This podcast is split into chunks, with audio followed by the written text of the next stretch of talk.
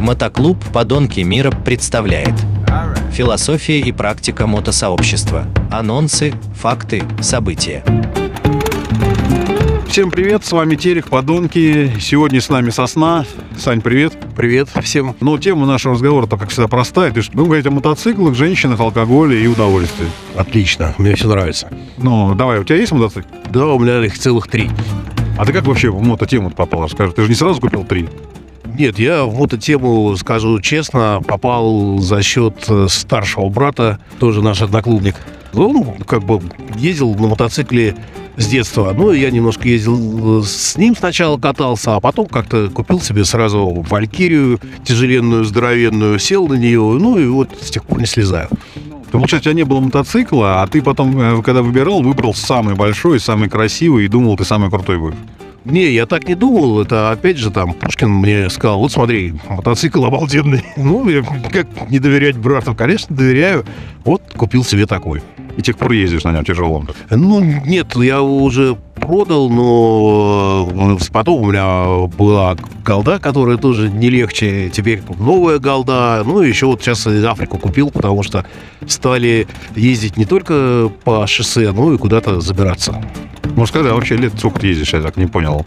40 лет я купил мотоцикл, сейчас мне 56, вот считайте. А, ну получается все наши слушатели, которым там 40 и может быть там больше или чуть меньше, не расстраивайтесь, ничего не поздно, все можно начинать, пора еще время есть, да? Ну, конечно, какая разница, да, это садишься и понимаешь, там, ну, во-первых, нету мотоциклов, которые не падают, обязательно упадете вы.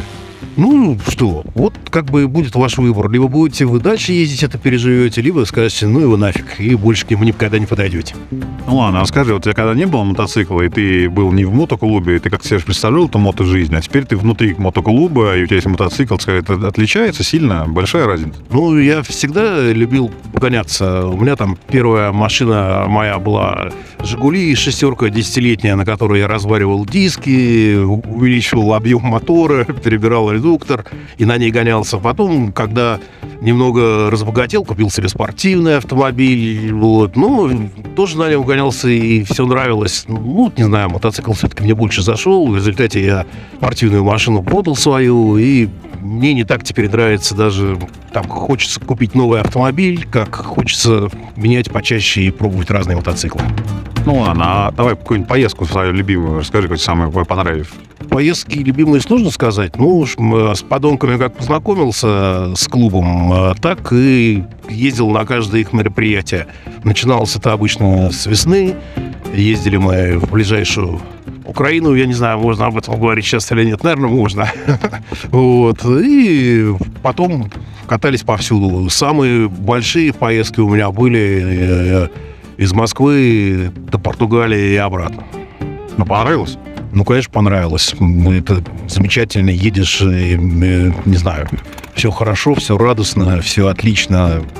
И все равно, передвигаясь на мотоцикле, получаешь абсолютно другие ощущения и удовольствия, чем передвигаешься на машине. Приведу вот вам пример, например, такой. Как-то ездили мы по осени в Абхазию, и выпивали, взяли автобусик и поехали на Рицу. А потом в следующую как-то поездку мы поехали то на мотоцикле. Вот эта дорога ощущается абсолютно по-разному.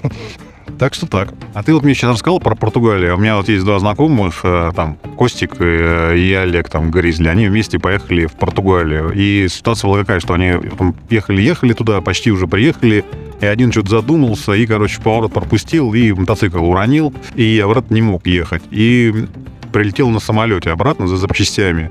А второй из Португалии поехал один в Москву обратно. И мы его встретили как раз в Крыму на каком-то мотослете. Он приехал через три дня.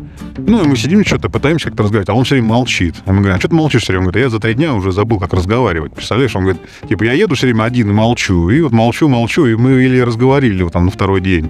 Ну, а тот, который с запчастями, он потом в итоге купил э, запчасти, прилетел, собрал и тоже потихонечку доехал обратно. Вот такая была история в Португалии. А у вас какие там были истории? Ну, разные были истории. Например, ну, самое частое, наверное, как у всех случается, когда ты колешь колесо, э, колесо приходит в негодность, и где-то его нужно найти.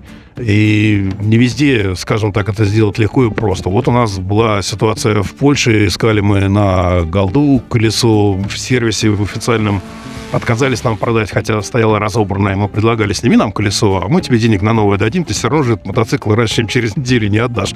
Ну, человек не пошел. Но потом нашли каких-то байкеров, которые местные, которые так же, как и мы, путешествуют много. Они, значит, куда-то там нам позвонили, съездили, поставили колесо и поехали дальше.